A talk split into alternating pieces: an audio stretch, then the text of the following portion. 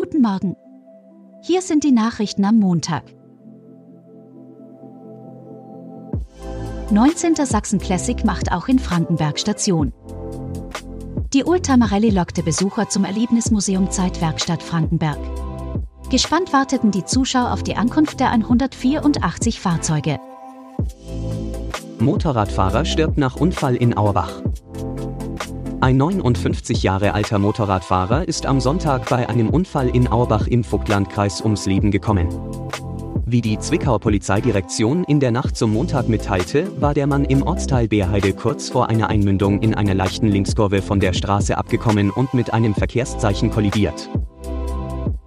Ausgebüxter Strafgefangener konnte wieder gefasst werden. Am Freitag informierten Verantwortliche der JVA Waldheim die Polizei darüber, dass ein 31-jähriger Strafgefangener von seinem unbegleiteten Ausgang nicht zurückgekehrt war. Der Täter muss wegen eines Kapitalverbrechens noch bis 2024 einsitzen. Der Mann wurde alkoholisiert in Chemnitz-Hilbersdorf festgenommen.